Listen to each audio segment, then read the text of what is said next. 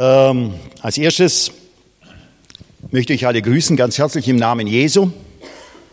Es ist für mich ein besonderes Vorrecht, wieder in der Heimat zu sein, meine Gemeinde zu sehen.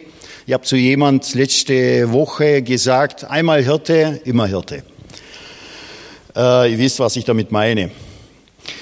Ich habe hier ein äh, Konzept mir aufgeschrieben, weil ich bin ein Mensch, wenn ich da vorne stehe, stehe ich eben in der Gefahr, weil mein Herz so voll ist, dass ich dann irgendwann mal vermutlich die Zeit dermaßen überziehe.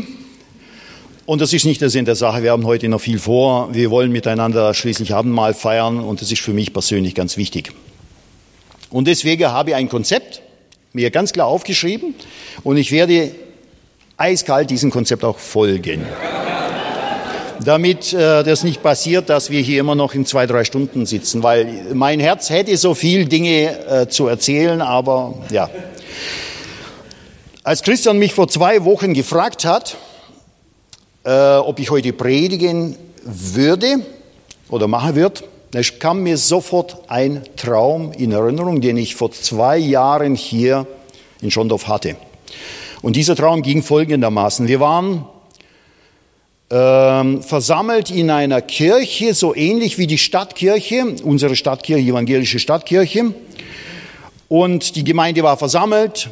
Wir wollten Gottesdienst feiern miteinander. Der Frank war zuständig für den Ablauf des Gottesdienstes. Und dann hat er fünf Leute rausgesucht aus der Gemeinde und hat gesagt, ihr fünf gebt Zeugnis. Unter ihnen war auch ich. Während wir da vorne Zeugnis gegeben haben, kam der Frank nochmal zu mir und sagt, und du predigst auch. Dann habe ich gesagt, wie Frank, du kommst zu mir jetzt, sagst mir jetzt und ich soll predigen. Sagt er, ja, du predigst. Und dann habe ich selbstverständlich dann versucht, ihn vom Gegenteil zu überzeugen und habe gemerkt, hast keine Chance.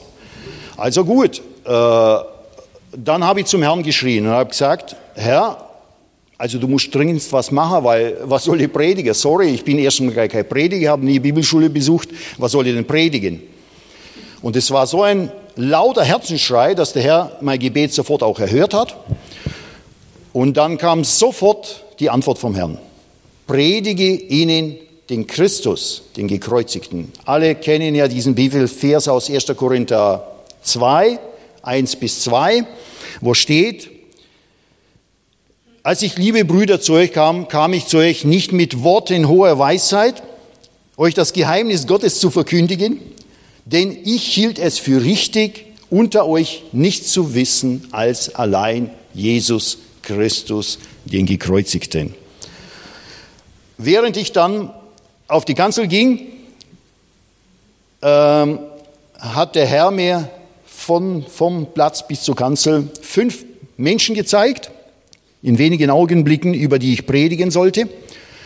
Menschen, die eine persönliche und radikale Begegnung hatten mit Christus und verändert wurden in ihrer Gesinnung, in ihrer Herzenshaltung, in ihrem Lebenswandel und in ihrem ganzen Leben. Das war Maria Magdalena, Zachäus, Petrus, Nikodemus und der ähm, der Verbrecher, wo mit Jesus am Kreuz hing. Und dann war der Traum zu Ende. Ich bin aufgewacht, vermutlich schweißgebadet. Habe gedacht, bin ich froh, dass es jetzt nur ein Traum war und keine Realität. ähm, danke, Christian, dass du mir zwei Wochen Vorlauf gegeben hast. Übrigens muss ich dazu sagen, habe ich diesen Traum damals heute dem Frank erzählt. Wir standen da draußen im Foyer, habe ihm erzählt und der Frank hat grinsen müssen und lachen müssen, denn genau er ist derjenige, der zu mir mir das Ganze immer freigelassen hat. Hätte er damals darauf bestanden und hätte gesagt, so, und du predigst mal auch mal in der Skala, du bist Ältester, du solltest es auch mal tun, hätte wahrscheinlich auch mich in das kalte Wasser gewagt. Aber naja, er hat nicht darauf bestanden und so habe mich halt drumherum äh, irgendwie, ja,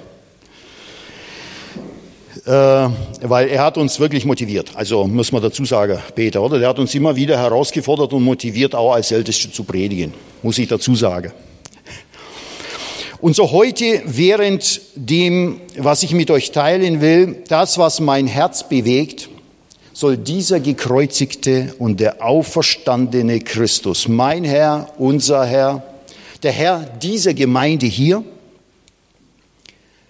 im Mittelpunkt stehen, während dem Lobpreis hier, das, was wir schon erlebt haben, während der Verkündigung und während dann später noch ganz besonders, wenn wir Abendmahl miteinander feiern, weil für mich ist Abendmahl ein ganz, ganz wichtiger Punkt, ganz wichtiger Punkt. Das ist ein Punkt der Begegnung. Ich selber habe vor ein paar Jahren hier, ich saß da irgendwo in der Miete und habe bei so einem Abendmahl eine gigantische Begegnung mit meinem Herrn gehabt. Wirklich eine gigantische. Mich hat's ich habe gedacht, ich sitze ganz alleine hier im ganzen, in der ganzen Skala, obwohl alles voll war. Aber ich habe eine, eine Begegnung gehabt, das war gigantisch.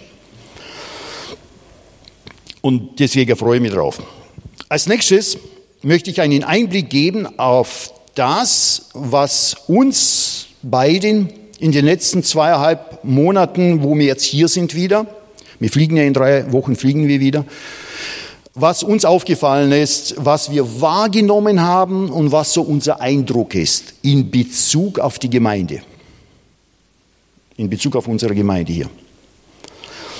Was mich persönlich sehr, sehr freut, dass wir in der Gemeinde dem Geist Gottes mehr Raum einräumen. Das ist mir aufgefallen. Dass wir in unserer Gemeinde dem Heiligen Geist mehr Raum einräumen. Mir ist aufgefallen, dass die Jugend, als ich da hinten irgendwo saß und dann saß da die ganze Jugend, die ganzen Reihen hier vorne und allgemein, ich bin ja sehr guter Beobachter, ich beobachte viele Dinge einfach. Und das ist mir aufgefallen, dass auch hier etwas geschehen ist. Es ist etwas geschehen. Die Jugend beteiligt sich aktiv an der Gestaltung vom Gottesdienst, ja. Ich sehe in der Jugend einen Wunsch und ein Verlangen, sich ausstrecken praktisch nach dem Wirken des Heiligen Geistes. Das zu bekommen, was uns eigentlich ja zusteht als Gottes Kinder, als Jünger Jesu, als Könige und Priester, ja? Und ich möchte der Jugend jetzt als ehemaliger Ältester einfach sagen, euch herausfordern, euch motivieren und euch ermutigen. Ihr werdet Früchte sehen, Ihr werdet Wachstum sehen und ihr werdet Veränderung sehen, wenn ihr euch auf diesen Prozess einlässt mit diesem auferstandenen Jesus, mit diesem auferstandenen Christus, ja? Und wenn ihr euch auf diesen Prozess, wo der Geist Gottes in eurem Leben arbeiten will, etwas Neues bewirken will, Veränderung schaffen will, ihr werdet es erleben und die Gemeinde wird es sehen und die Leute da draußen werden es sehen. Es werden Leute in der Nachbarschaft das spüren und sehen. Und deswegen auch fordere euch an dieser Stelle heraus, diesem Prozess weiter zu folgen. Nicht nachzulassen, sondern weiter zu folgen. Tut es, tut es. Wir freuen uns sehr zu sehen, dass das vorhandene Potenzial, Gaben, Talente, die in der Gemeinde Weile oder lange Zeit geschlummert haben, und verschüttet war, dass diese Dinge wieder neu entdeckt werden, gefördert werden und zur Entfaltung gebracht werden. Zur Ehre Gottes und zum Bau seines Reiches und seiner Gemeinde hier vor Ort. Es ist mir vollkommen bewusst, dass ich jetzt, das, was ich jetzt gesagt habe, sind kleine Pflänzchen. Kleine, zarte Pflänzchen, die wir sehen, ja. Das sind keine Bäume, die schon einen großen aber ich weiß auch, dass jeder große Baum, der schöne Früchte trägt, hat mal so klein angefangen. Und deswegen Herausforderung an jeden Einzelnen, diese kleinen Pflänzchen behutsam zu, äh, zu pflegen, genau, dass sie heranwachsen und dann Früchte bringen. Eine Frucht davon stand hier davor die Nadine. Ja, das ist letztendlich genau das. Und eines Tages stehen hier Menschen, werden ausgesandt in die Mission und du denkst, meine Güte, es hat sich gelohnt. Es hat sich der ganze Einsatz gelohnt. Die ganze Zeit, die Kraft, die du investiert hast. Ich habe mich unheimlich gefreut, Günther und Inge, als ich euch da vorne gesehen habe und ihr diesen Dienst gemacht habt. Ich habe mich unheimlich gefreut. Ich, das sind die praktischen Dinge, wo ich meine, es ist Potenzial in der Gemeinde. Und unsere Aufgabe ist, dieses Potenzial zu entdecken und dann dementsprechend zu motivieren, herauszufordern, uns anzuleiten und loszuschicken. Und euch als Gesamtgemeinde, die Skala hier, möchte ich euch ermutigen, motivieren, ja, ich möchte euch wirklich herausfordern. An dem Prozess, den die Gemeindeleitung hier angestoßen hat, an diesem Prozess teil, aktiv teilzunehmen, sich einklinken zu lassen, mitzubauen und mitzutragen. Und zwar im Gebet einerseits und andererseits aber ganz praktisch Hand anzulegen. Ganz praktisch. Wir haben so viele Bereiche in der Gemeinde, wo, wo noch Potenzial vorhanden ist. Ja, einfach praktisch aktiv diese Zuschauerrolle zu verlassen und aktiv teilzunehmen am Gemeindeleben. Und warum? Warum das Ganze? Warum sage ich das? Ganz einfach. Hier geht es nicht nur um Bau einer Gemeinschaft, eine Interessengemeinschaft, äh, wo Menschen zusammenkommen, weil sie gemeinsamen Glauben haben, weil sie gemeinsame Interessen haben oder gemeinsames sich wohlfühlen, wenn sie so zusammenkommen, sich sympathisch sind. Nein. Hier geht es um etwas anderes, Geschwister. Es geht hier um etwas anderes. Es geht hier um ein höheres Ziel. Es geht hier um eine höhere Aufgabe und um eine höhere Berufung, nämlich das Reich Gottes zu bauen, das ewige Reich Gottes zu bauen, ja? Und unser Herr, Jesus Christus, hat sich diesem Ziel als unser Vorbild komplett untergeordnet. Auch er hat die Annehmlichkeiten, Annehmlichkeiten und die Herrlichkeit des Himmels verlassen, um uns zu dienen und Grundstein zu legen für dieses Reich, für dieses ewige Reich. Ja, er hätte auch sagen können, ja, hm, weißt du was, eigentlich habe ich es schön, warum soll ich das alles? Aber er hat sich komplett untergeordnet. Und ich bin der Meinung, ähm, er als unser Vorbild, diesbezüglich sollten wir wirklich folgen, wirklich folgen und das, was sein Herz bewegt, soll auch unser Herz bewegen. Denkt immer an das Schiff, das am Kai steht. Es ist sinnlos, wenn ein Schiff am Kai steht, anfangen mit dem Ruder rumzuspielen und versuchen Richtung zu geben. Dieses Bild habe ich vom, äh, vom Christian gehört vor ein paar Wochen. Er hat gedacht, welch ein schönes Bild, welch ein schönes Bild für die Gemeinde. Ähm, wir erwarten oft, dass die Gemeindeleitung uns lenkt und Richtung gibt und so weiter und so fort. Aber dazu muss sich das Schiff ja auch in Bewegung setzen. Erst wenn das Schiff sich in Bewegung gesetzt hat, macht es Sinn, anfangen mit dem, mit dem, äh, mit dem Ruder und mit dem, äh, ja, äh, Richtung zu geben diesem Schiff. Ja? Und auch Korrektur mal vorzunehmen. Aber erst muss sich das Schiff in Bewegung setzen. Und genau das wünsche ich mir für die Gemeinde. Dass die Gemeinde sich in Bewegung setzt. Es muss keine schnelle Fahrt sein, auch das Ziel muss jetzt nicht hundertprozentig angepeilt sein, sondern sich in Bewegung zu setzen. Und während das Schiff sich in Bewegung setzt, kann man dann korrigieren und Richtung optimieren und so weiter und so fort. Und das wünsche ich mir. Das wünsche ich mir von ganzem Herzen, dass Sie als Gesamtgemeinde mit diesem Schiff, das eben die Gemeinde, den Namen Gemeinde Jesu trägt, hier vor Ort, ja, dass ihr einfach Fahrt aufnehmt und euch positioniert und euch ausrichtet. Nochmals, Ermutigung, einfach dem Geist Gottes mehr Raum zu geben, zu wirken, zu handeln, zu verändern und zu gestalten in eurer Mitte. Ganz, ganz wichtig, ganz wichtig. Genau, schaut genau hin, wo Potenzial vorhanden ist in der Gemeinde und erweckt dieses Potenzial zum Leben. Ich gebe euch Beispiel. Ähm, es gab ja zwei Leute in unserer Gemeinde, die mich persönlich und uns beide sehr stark geprägt haben in unserer Berufung, die wir haben. Die Berufung, die wir jetzt ausüben in Uruguay. Und diese Leute heißen Karl und äh, Ruth Bühler. Am Freitag äh, waren wir ja bei der Beerdigung dabei. Äh, war für mich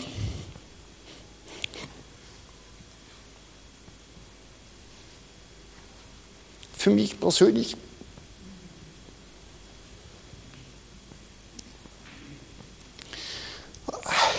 Sehr schwerer, sehr schwerer äh, Moment.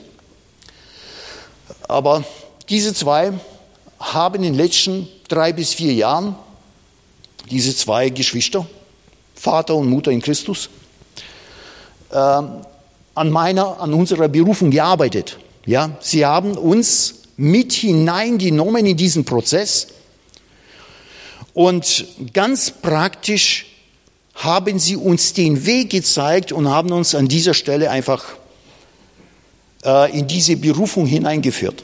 Ganz praktisch, ganz praktisch hineingeführt. Und genau das meine ich, dass wir vielleicht als schon etwas äh, ältere, die ein bisschen mehr Erfahrung haben, ja, dass wir auch die Jugend in diese Dinge mit hineinnehmen, wenn wir sehen, dass hier Potenzial vorhanden ist oder sogar Gott eine Berufung das Leben eines Menschen äh, gelegt hat, wenn wir das erkennen, fordere ich euch heraus, auch junge Menschen einfach mit hineinzunehmen in diesen Prozess.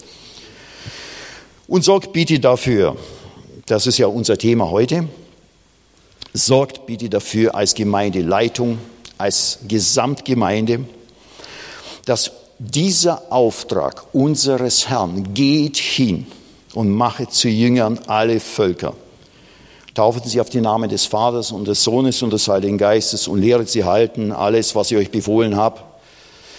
Dass dieser Auftrag wieder in den Mittelpunkt und in den Fokus der Gemeinde und des Gemeindelebens gestellt wird. Ich fordere euch auf.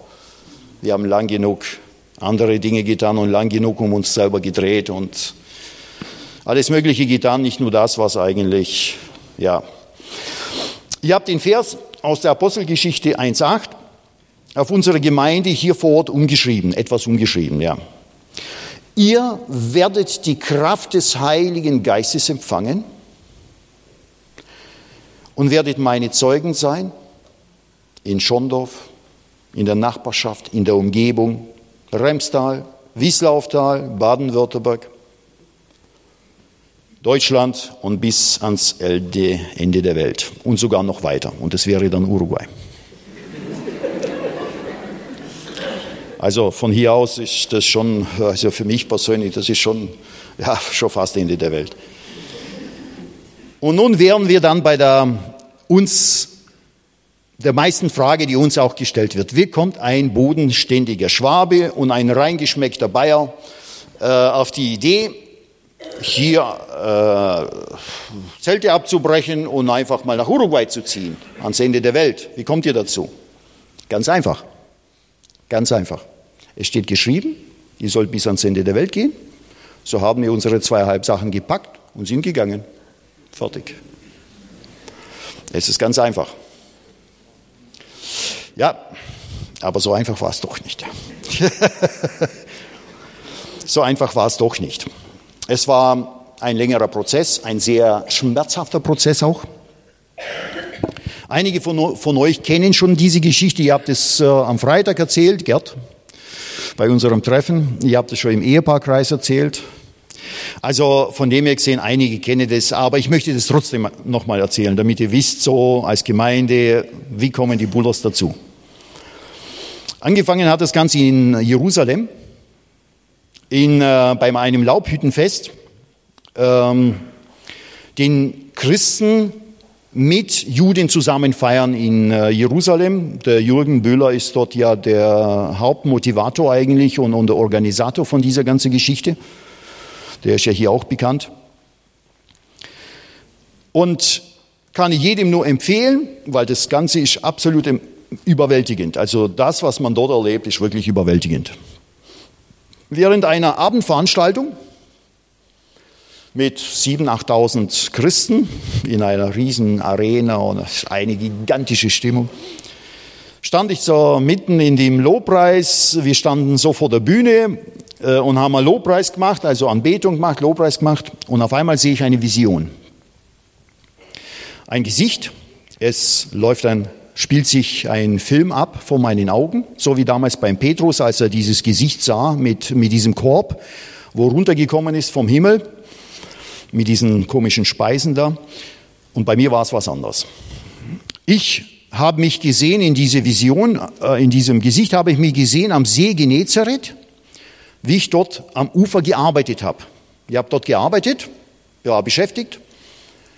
Während ich so beschäftigt war, kommt von der linken Seite vom Weiten eine Person und dann irgendwann mal habe ich gesehen, das ist ein Mann, kommt ein Mann vorbei und kommt, nähert sich mir, bleibt vor mir, so fünf, sechs Meter vor mir, so wie Karl sieht so ungefähr, bleibt vor mir stehen, dreht sich zu mir um, schaut mich an und sagt zu mir, lass deine Arbeit liegen, ich habe eine Aufgabe für dich, ich habe einen Auftrag für dich. Ich meine, äh, damit rechnest du nicht, dass du auf diese Art und Weise begrüßt wirst von jemand, ja?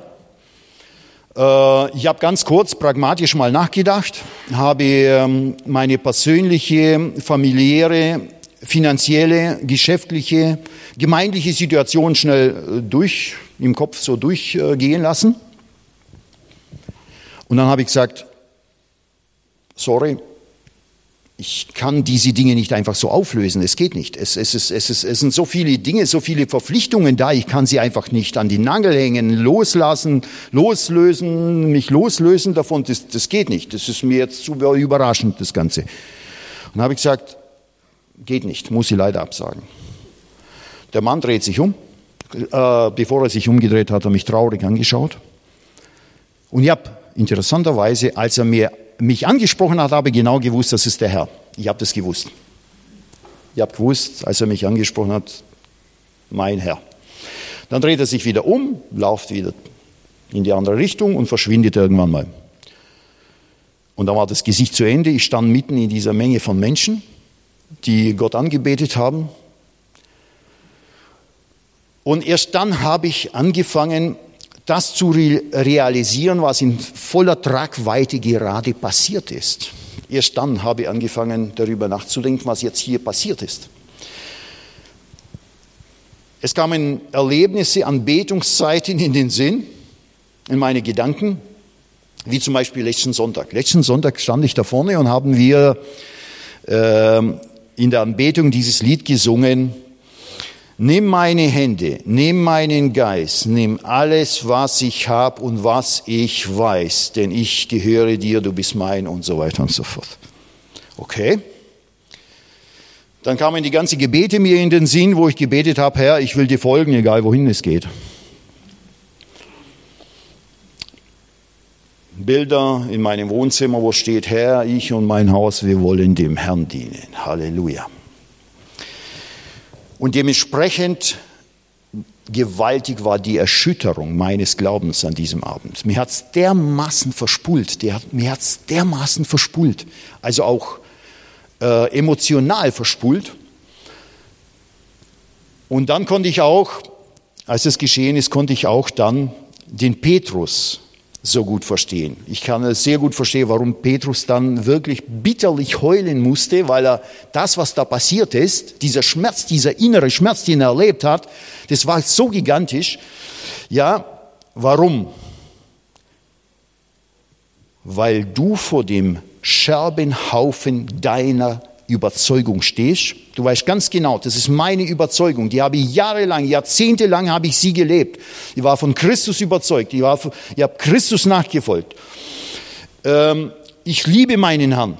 Und dann passiert so etwas und du merkst, es ist ein Scherbenhaufen. Es ist ein Scherbenhaufen. Und das ist bitter. Das ist, das war eine, also für mich persönlich war das eine der bittersten eigentlich äh, Lektionen in meinem Leben, muss ich sagen, ja.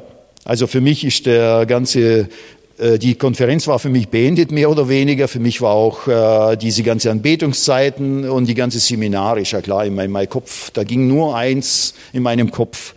Wie gehst du jetzt mit dieser Situation um? Ja, wie wirst du damit fertig werden? Und dann begann dieser Kampf in meinem Leben um das Loslassen. Ich habe gemerkt, dass ich in meinem Leben Dinge festhalte, und genau das war es. Letztendlich, ich war nicht bereit, diese Dinge loszulassen. Ich wollte diese Dinge festhalten.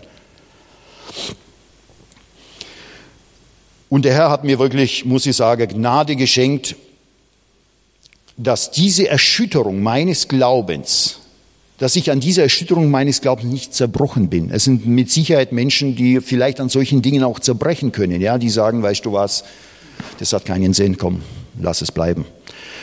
Und der Herr hat Gnade geschenkt, dass ich durch diesen Kampf hindurchgegangen bin ähm, und doch eine Entscheidung getroffen habe. Doch eine Entscheidung getroffen habe. So wie damals, so wie damals der, unser Herr Petrus auf die Seite genommen hat und seinen, sein Leben wieder neu aufgebaut hat, indem er ihn unter vier Augen praktisch sozusagen ihm diese drei Fragen, diese ganz, ganz wichtige und ganz persönliche Frage gestellt hat. Hast du mich lieb? Was ist die Motivation deiner Nachfolge, lieber Petrus? Warum folgst du mir nach nochmal? Wolltest du mein Minister werden, Petrus? Wolltest du zu meiner Rechten sitzen und mitregieren und hier was weiß ich was? Oder hast du das getan, weil du mich lieb hast? Wow. Und der Herr kennt ja unser Herz, dem brauchen wir ja nichts vorspielen und vormachen. Ja? Er weiß ganz genau, warum wir Christus nachfolgen und so weiter und so fort. Und ja, die einzige Motivation meiner Nachfolge, meines Dienstes für den Herrn, meiner Beziehung zu ihm, alles, was ich für ihn und seine Gemeinde und meine Mitmenschen tue und mache, möchte nur aus einer einzigen Motivation tun, weil ich meinen Herr lieb habe. Auch wenn solche Dinge geschehen. Auch, auch dann, wenn du solche Dinge erlebst, ja, und trotzdem alles, was ich tue, möchte aus Liebe. Und Frank, äh, Frank äh, Christian hat ja vor, meine ich, vor 14 Tagen auch darüber gepredigt, über diese Motivation, über diese Liebe, dass Liebe uns letztendlich antreiben soll. Wenn wir in der Gemeinde etwas tun, wenn wir zu unseren Mitmenschen gehen, soll das die Liebe sein. 1. Korinther 13, Christian. Und nun wieder zurück nach Israel. Das heißt, paar Tage später saßen wir im Flieger Richtung Deutschland. Dann habe ich gesagt, Herr, ich gehe jetzt zurück. Ich werde alles loslassen. Ich werde alles auflösen.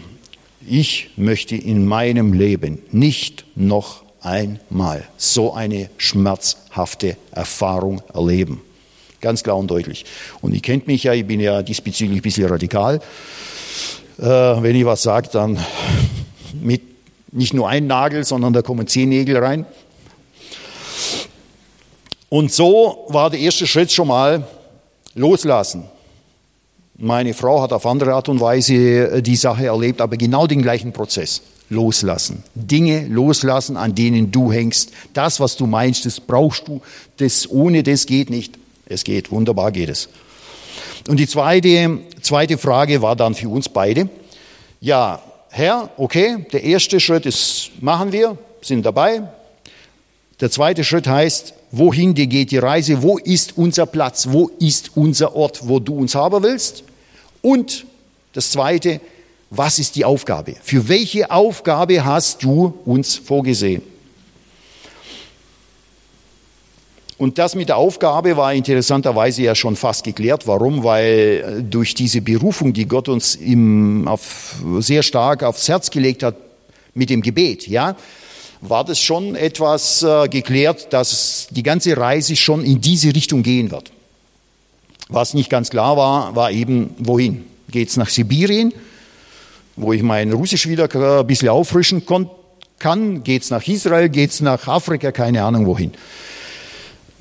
Ähm, und ich hätte mir an dieser Stelle einfach eine klare Wegweisung gewünscht vom Herrn, ganz klar. Ich hätte mir genau diesen Traum gewünscht. Herr, so wie du beim Josef damals zu ihm gesagt hast im Traum, nimm das Kindlein, nimm ihre, äh, die Mutter vom Kind, gehe hin nach Ägypten und bleib dort so lange, bis ich dir sagen werde, dass du zurückkommen sollst. Klare Ansage, kein Zweifel, losmarschiert, fertig. War bei uns nicht. Kein Traum, keine Vision, kein Gesicht, kein was weiß ich was, nix. Aber dafür kleine und größere Schritte und Meilensteine und Begegnungen mit Menschen. Und interessanterweise genau in dieser Zeit hat Gott uns sehr, sehr stark und sehr massiv eben mit Menschen zusammengeführt, mit spanisch sprechenden Menschen. Das war interessant. Also die Spanisch gesprochen haben. Hier in der Skala saßen die bei einem, bei einem äh, Fest, auf einmal mit einem südamerikanischen äh, Mann, der äh, dann, habe ich gedacht, das ist komisch. Bei einer Hochzeit saß sie äh, neben einer Tochter von einem Missionar, haben wir uns da lange unterhalten. Dann äh, hier bei uns in der Gemeinde war der Thomas, äh, der Thomas Vögelin von der, von der äh, Movida Mission, ja haben wir ja eingeladen, der hat hier mit der Jugend hier Einsatz gemacht, war für mich persönlich ganz, ganz äh, wichtiger, wichtiger Schritt für mein Leben. Nach der Predigt habe ich mich mit ihm lange unterhalten und habe wirklich Impulse bekommen. Gott hat hier ganz klar in mein Leben durch seinen Dienst, seine Predigt und das, was er zu mir gesagt hat, in mein Leben hineingesprochen. Und dann habe ich dann irgendwann mal dazu entschlossen, mit meinem Bruder mal nach, nach Ding zu reisen, nach äh, Südamerika zu reisen, weil mein Bruder in Rio wohnt schon. Und hat gesagt, komm, wir bereisen ein paar Länder, ich habe ein paar Kontakte und ich möchte einfach hören. Ich möchte einfach hören und aufnehmen, was der Herr so, äh, ob da vielleicht sich was ergibt. Und tatsächlich, es hat sich was ergeben. Bei unserem, äh, bei unserem Aufenthalt in Montevideo und das war das allerletzte Puzzleteil, Puzzleteil in dem ganzen Bild. Wir haben einen Kontakt gehabt zu einem amerikanischen Missionar, John Hamilton. Und wir haben ihn dann zum Essen eingeladen und sind wir mal ins Restaurant gegangen und haben gesagt, du, John, jetzt erzähl wir mal uns was. Sag mal mal uns, wie ist die Situation so im Land? Was empfindest du? Wie geht's dir so als Missionar? Du bist schließlich schon einige Jahre hier, ja? Und dann hat er uns berichtet, allgemeine Dinge, aber auch die geistliche Situation des Landes hat er berichtet. Und interessanterweise, das, was er zu uns gesagt hat, ähm, das klang sehr, sehr ernüchternd, fast schon Richtung resigniert und entmutigt. Seit sieben Jahren predige ich hier, es tut sich nichts, es bewegt sich nichts. Dieses Land, sagt er, ist wie eine, wie eine spirituelle Hochburg. Also egal was du tust, egal was wir tun, da, da gibt's keinen Aufbruch, da passiert nichts und so weiter. Da habe ich gedacht, okay, interessant. Interessant. Und während er noch so gepredigt, äh, nicht gepredigt, sondern erzählt hat, habe ich in meinem Herzen gespürt und gesagt, genau, das ist dein Ort und das ist dein Platz und an diesem Platz wirst du mit deiner Frau zusammen im Gebet dieses Land vorbereiten, dass der Herr dieses Land in Gnade und Barmherzigkeit heimsuchen kann. Das war das allerletzte Puzzleteilchen in diesem gesamten Bild. Dann war das klar, erledigt, ich bin zurück. Habe zu meiner Frau gesagt, so, äh, das Bild ist fertig.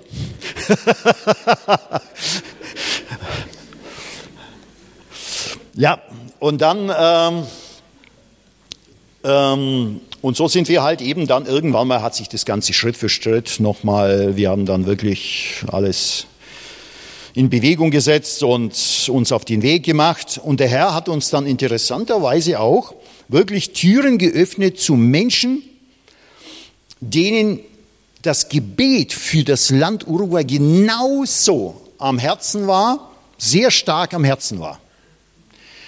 Also, aber schon in diesem Land, in Uruguay praktisch. Und Gott hat unsere Wege zusammengeführt. Über Umwege wiederum, aber zusammengeführt. Und wir waren so überrascht, dass, dass ja. Und ähm, meine persönliche Vision für dieses Land und für dieses Gebetshaus ist folgende. Ich möchte, dass in diesem Haus sieben Tage die Woche Fürbitte geschieht für das Land Uruguay. Ich möchte, dass sieben Tage die Woche, und dazu brauchen wir Potenzial einfach. Wir haben zu wenig Leute noch, die, um, um das Ziel jetzt schon durchzuführen. Zu wenig einfach. Da muss der Herr noch was tun, ja. So wie in der Apostelgeschichte. Und der, der Herr tat hinzu, täglich und so weiter. Da warten wir jetzt noch drauf dass der Herr sieben Tage die Woche angebetet wird und dass sein heiliger Name an diesem Ort verherrlicht wird. Und dass sein heiliger Wille unter dem uruguayischen Volk geschieht und das Reich Gottes dort gebaut wird und dass von diesem Gebetshaus Ströme des lebendigen Wassers, also das lebendige Wasser, so wie wir auch äh, vor drei Wochen jetzt vom Christian gehört haben, ja, die Predigt, äh, diese Vision vom Ezekiel, wo diese, diese Ströme rauskamen, äh, nicht Ströme, sondern erstmal mal ein kleiner Strom und dann wurde er immer größer. Und genau das ist unsere Vision, meine, unsere Vision für dieses Land, ja, dass diese Ströme dann von Montevideo ausgehen in das ganze Land. Denn wenn du Montevideo erreicht hast, dann hast du Uruguay erreicht. Die Hälfte der Gesamtbevölkerung sitzt eben in dieser Stadt. Das heißt, wenn du die Stadt erreicht hast, dann ist, dann ist nur noch, ja. Ähm, ich würde jetzt gerne ein paar Bilder zeigen damit ihr ein bisschen Ahnung habt, von was ich rede. Das ist das Land Uruguay. Okay. Ja, das ist das Land Uruguay, ist halb so groß wie Deutschland, hat dreieinhalb Millionen. Und in diesem Bereich hier, das, was ihr hier seht, das ist Montevideo und hier, hier, lebt die Hälfte der Gesamtbevölkerung. Ja, die Hälfte der Gesamtbevölkerung von Uruguay. In diesem kleinen, also hier in diesem Bereich hier. Und genau hier leben wir auch. Wir leben auch hier so in der Nähe von Montevideo hier. Alles andere, viel Gras und Rinder und gutes Fleisch, uruguayisches Fleisch. Weiter bitte. So, das ist unser Häuschen, unser kleines Häuschen, was weiß ich, 85 Quadratmeter, für zwei Personen vollkommen ausreichend, auch für Besuch ausreichend. So, weiter bitte. Ja, andere äh, Perspektive, ja genau, weiter bitte. Ja, Besuch aus Bayern, Bayern München, T-Shirt. Mein Bruder aus Bayern, ja, genau. Also wir haben schon einige Besuche gehabt.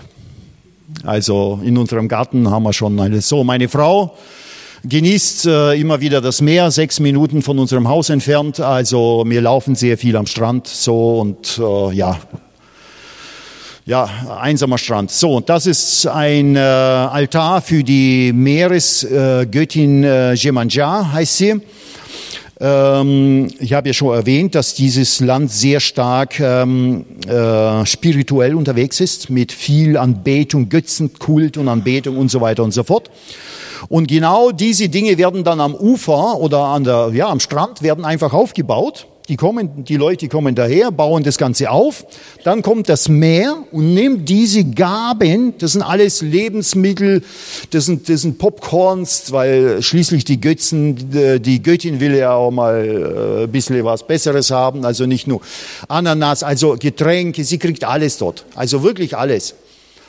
Und dann kommt die Flut, also die Flut kommt, das Meer kommt, irgendwann mal steigt an, nimmt das Ganze ins Meer. Und wenn die Göttin eben, die Meeresgöttin eben nicht äh, einverstanden war mit diesem Opfer, dann passiert Folgendes. Dann kommt das Bild jetzt. Dann kommt das ganze Zeug wieder zurück. Die sagt, weißt du was? Das, ist, äh, das hat mir nicht gut geschmeckt, das schicke ich wieder zurück. Also ähm, dann passiert halt sowas, dass ihre Gaben abgelehnt ist. Und das ist für die Anhänger von dieser Bewegung und für diese Leute ist das ein Zeichen, dass äh, sie irgendwas angestellt haben und die Göttin war mit ihnen ein bisschen böse oder, oder ja, nicht ganz einverstanden mit ihrem Opfer. Ja. Weiter bitte. Das ist unsere neue geistliche Heimat, wo wir sind. Das ist diese Mennonitengemeinde, also wo wir praktisch jeden Sonntag sind und jeden Donnerstag zum Gebet zusammenkommen. Äh, Hälfte davon, Hälfte davon äh, Deutsche und Hälfte davon äh, Uruguayer im Sinne von, äh, die kein Deutsch sprechen. So, und das ist jetzt Gebetshaus, also frisch, frisch gefliest und wird sofort auf den Knien eingeweiht, ähm, dass wirklich Gegenwart Gottes, möge die Gegenwart Gottes immer da sein, präsent sein und die Herrlichkeit des Herrn. Wunsch, unser Wunsch einfach. So, das nächste Bild. Das ist die offizielle Einweihung, wo die Jugend dann auch ganz offiziell da vorne steht, die Jugend und die ganze Ältere, die stehen dann da hinten, die sieht man jetzt nicht, also in dem unteren Bereich. Und die Frau im blauen Kleid, das ist die Leiterin, die 25 Jahre für dieses Gebetshaus gebetet hat. Knallhart. Also ich sage, ich muss ehrlich sagen, ich bewundere Menschen, die mit so einer Beharrlichkeit dranbleiben und hier ähm, ja, diesen Dienst tun. Das nächste Bild. Also das ist, wie gesagt, äh, Christina, die Leiterin von diesem Gebetshaus, ihr Roberto, ihr Ehemann und meine Wenigkeit. Das nächste Bild bitte. Das sieht jetzt schon ein bisschen besser aus als am Anfang. Am Anfang standen wir dort, war alles leer, wirklich alles leer. Wir haben die ersten äh, Versammlungen gehabt. Da war wirklich keine Stühle da, keine Boxen, nix. Wir haben einfach so gebetet, also ohne irgendwas. So, das nächste Bild. Das ist der Versammlungsraum, wo wir uns treffen zum, äh, wenn irgendwelche Veranstaltungen im Gebetshaus sind. Das hier ist reiner Gebetsraum. Hier beten wir. Also das ist ein Raum, wo wir wirklich nur zusammenkommen, um zu beten. Ja, der ist drunter, ja, genau, der ist ein Stock drunter, ja, genau. Okay, weiter. So, das ist dieser Logos Hope. Äh, ähm, das ist dieses eine Schiff, wo praktisch von Land zu Land, äh, Kontinent zu Kontinent fährt. Und äh, die jungen Menschen, die dort unterwegs sind, die steigen dann aus und machen Einsätze in Bolivien, Peru, Chile und überall. Und als wir dort waren, jetzt sind sie auch nach Uruguay gekommen und wir haben, glaube ich, drei Wochen, meine ich, waren sie auch bei uns in Montevideo. Und äh, wir haben mit ihnen zusammen dann einen Gebetsmarsch gemacht durch, äh, durch äh, Montevideo als Stadt. Genau. Das nächste Bild. Äh, das ist ein Lobpreisabend praktisch mitten im Bauch des Schiffes. Wir haben praktisch, die haben einen riesen Raum, ja, wo, wo, äh, wo sie dann ihre Anbetungszeiten haben, während sie auf dem Meer da irgendwo unterwegs sind. Äh, und dort haben wir uns praktisch vorbereitet auf diesen Einsatz. Wir haben uns dort zuerst im Schiff getroffen, haben eine Zeit der Anbetung gehabt und dann sind wir auf die Straßen gegangen. So, und das nächste Bild. Äh, dieser Mann hier in dem weißen, äh, blau, weiß-blauen Hemd, das ist ein äh, ranghoher Politiker im Land äh, Uruguay. Ähm, und dieser Mann ist ein Christ und er bietet uns immer wieder zu kommen in sein Parlamentshaus, also Bundes, Bundes, Bundes, äh, ja, im Parlament praktisch. Dort hat er sein Büro und wir beten dann für ihn, weil er sagt, es ist mir ganz wichtig, dass in diesem Haus nicht nur andere Leute kommen, die Götzen dienen, sondern dass in diesem Haus auch der Name Jesu proklamiert wird und ausgerufen wird. Und das machen wir in regelmäßigen Abständen, dass wir kommen und ihn segnen und wirklich den Namen des Gekreuzigten und den Auferstandenen in diesem Parlament ausrufen. Ist also sehr, auch das ist unsere äh, Aufgabe als Gebetshaus, wenn Politiker uns rufen, diesen Dienst zu tun. Okay, jetzt nächste Bild. Das ist auch unsere Aufgabe. Das ist der höchste Punkt. Das sieht man im nächsten Bild an. Das ist die Erhebung, was ist 200, 250 Meter, wo, wo Ding steht, äh, die Festung, Festung Montevideo steht. Ja, da vorne, ja, genau, diese Festung. Und dort treffen wir uns auf dem höchsten Punkt äh, über Montevideo, um für diese Stadt zu beten und den Namen Jesu über diese Stadt auszurufen. Hier kommen Christen zusammen, die eben aus unterschiedlichen Gemeinden kommen. Ja, das heißt, äh, alle möglichen Gemeinden kommen hier zusammen und wir äh, veranstalten diese, ähm, diese diese Aktion und rufen dann die Christen zusammen. Das nächste bitte, bitte. Ja, das ist ein Gebet für, wo wir auch machen, wo wir praktisch Ärzte, uruguayische Ärzte aussenden, die nach Jordanien gehen, um ähm, den syrischen Flüchtlingen dort, die dort an der Grenze leben, um ihnen zu dienen und sie soweit äh, ja, ihnen zu dienen, indem sie sie operieren und so weiter und so fort. Und die kommen dann zu uns, wir segnen sie im Gebetshaus und von dort aus werden sie dann aus, ausgesandt, weil sie ja aus verschiedenen Gemeinden kommen. Deswegen gehen sie zum, äh, ins Gebetshaus, weil dort werden sie alle zusammen praktisch gesegnet und ausgesandt. Das nächste Bild bitte. Das ist unsere Jugend in diesem Raum. Die trifft sich dann auch in regelmäßigen Abständen in der Früh vor allem zum Beten, bevor sie dann Arbeit, arbeiten geht. Das nächste Bild. Ja, hier beten wir gerade, äh, man sieht die andere Seite nicht, da sitzt, ähm, da sitzt eine, das kommt auch noch, eine Gruppe von Menschen, äh, ein Pastor einer Pfingstgemeinde mit seiner Leiterschaft und die haben große Probleme. Und die nehmen das einfach in Anspruch, dass sie äh, sagen, du könnt ihr nicht für uns beten. Wir haben hier Probleme in der Gemeinde, in der Leiterschaft. Wir haben hier Probleme mit dem und, und, und dann kommen sie und dann wird für sie gebetet hier in diesem Gebetshaus. Und der Herr spricht dann auch ganz konkret zu gewissen Menschen durch Weissagung, durch Prophetie und so weiter und so fort. Das ist auch ein Bereich dieser Arbeit in diesem Gebetshaus. Das nächste Bild bitte. Genau, das ist praktisch dieser, dieser Pastor mit seiner Frau und da hinten sitzen seine Mitarbeiter, äh, Lobpreisleiter und so weiter und so fort. Ja. Und für die wird dann gebetet eben. Das nächste Bild.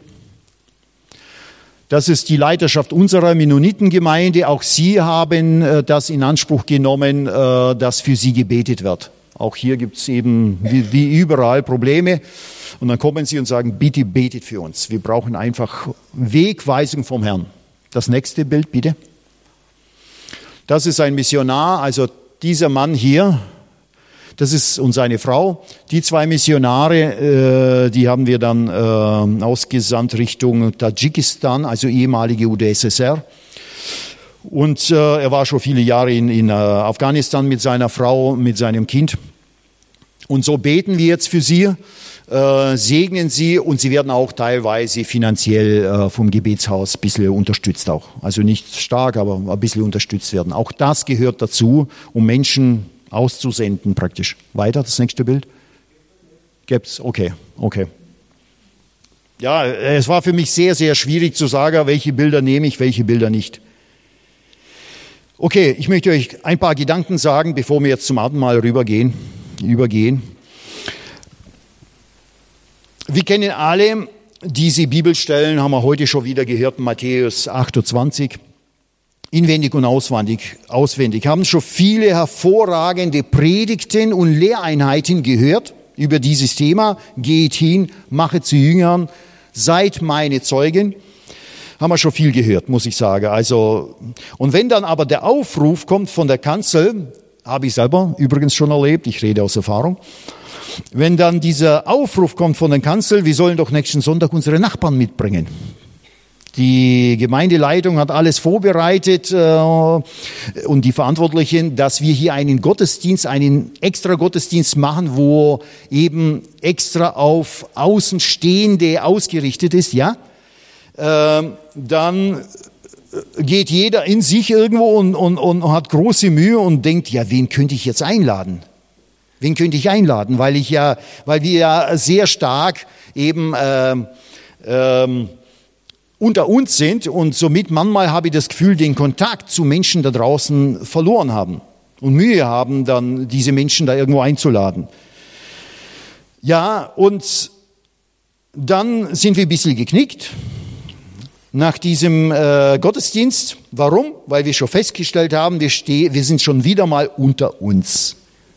Wieder mal unter uns. Das heißt, äh, war kein, kaum jemand da, der vom Glauben nichts weiß und so weiter. Und dann gehen wir nach Hause, sind ein bisschen geknickt, so ging's mir mal, geknickt und äh, dann setz dich in den Sessel, schlag die Bibel auf und sagst, Herr, zeige mir bitte, was ist, was läuft hier falsch? Warum ist es so? Warum kriegen wir das nicht hin? Und dann fällt der Blick eben auf diese Bibelstelle, wo Petrus und Johannes vor dem hohen, vor dem hohen äh, Rat stehen, sich verantworten müssen. Und der hohe Rat sagt äh, zu ihnen, ihr dürft im Namen Jesu nicht mehr predigen und den Namen Jesu wollen wir nicht mehr hören. Und dann kommt die Antwort von Petrus und von Johannes. Und was sagen sie? Die, richtig, war mal richtig, ja. Wir können nicht lassen, von dem zu reden, was wir gehört, gesehen haben, was wir erfahren und was wir erlebt haben. Nach dem Prinzip, wessen Herz voll ist, dessen geht der Mund über. Ähm, und die gleichen Jünger praktisch, die noch vor ein paar Wochen sich eingeschlossen haben, wurden radikal verändert durch eine Begegnung mit Christus. Mit Christus, so wie der Petrus verändert wurde, die Jünger. Und genau das wünsche ich mir von ganzem Herzen, dass wir als Skala das erleben, dass wir durch diese Begegnung mit dem Auferstandenen und dem gekreuzigten und dem auferstandenen Christus verändert werden in unserer Gesinnung, in unserem Herz, dass wir eben nicht schweigen können, dass wir so wie die Jünger, die genau das Gegenteil ja auch erlebt haben, wo sie Furcht hatten und so, aber Gott hat sie verändert. Und genau das wünsche ich mir, das wünsche ich uns als Gemeinde, dass wir verändert werden. Und möge dieses Abendmahl, wenn wir jetzt Abendmahl feiern zusammen, möge dazu dienen, dass wir verändert werden. Dass Gott uns heute an dem Platz, wo wir sitzen oder stehen, begegnet, uns auch diese Frage stellt. Aus welcher Motivation machst du das, was du tust? Aus welcher Motivation gehst du zu deinem Nachbar und sprichst deine Nachbarn und ladest sie hinein? Was ist die Motivation? Warum arbeitest du in der Gemeinde mit? Was ist die Motivation? Warum folgst du mir nach? Was ist deine Motivation? Möge der Geist Gottes uns Gnade schenken.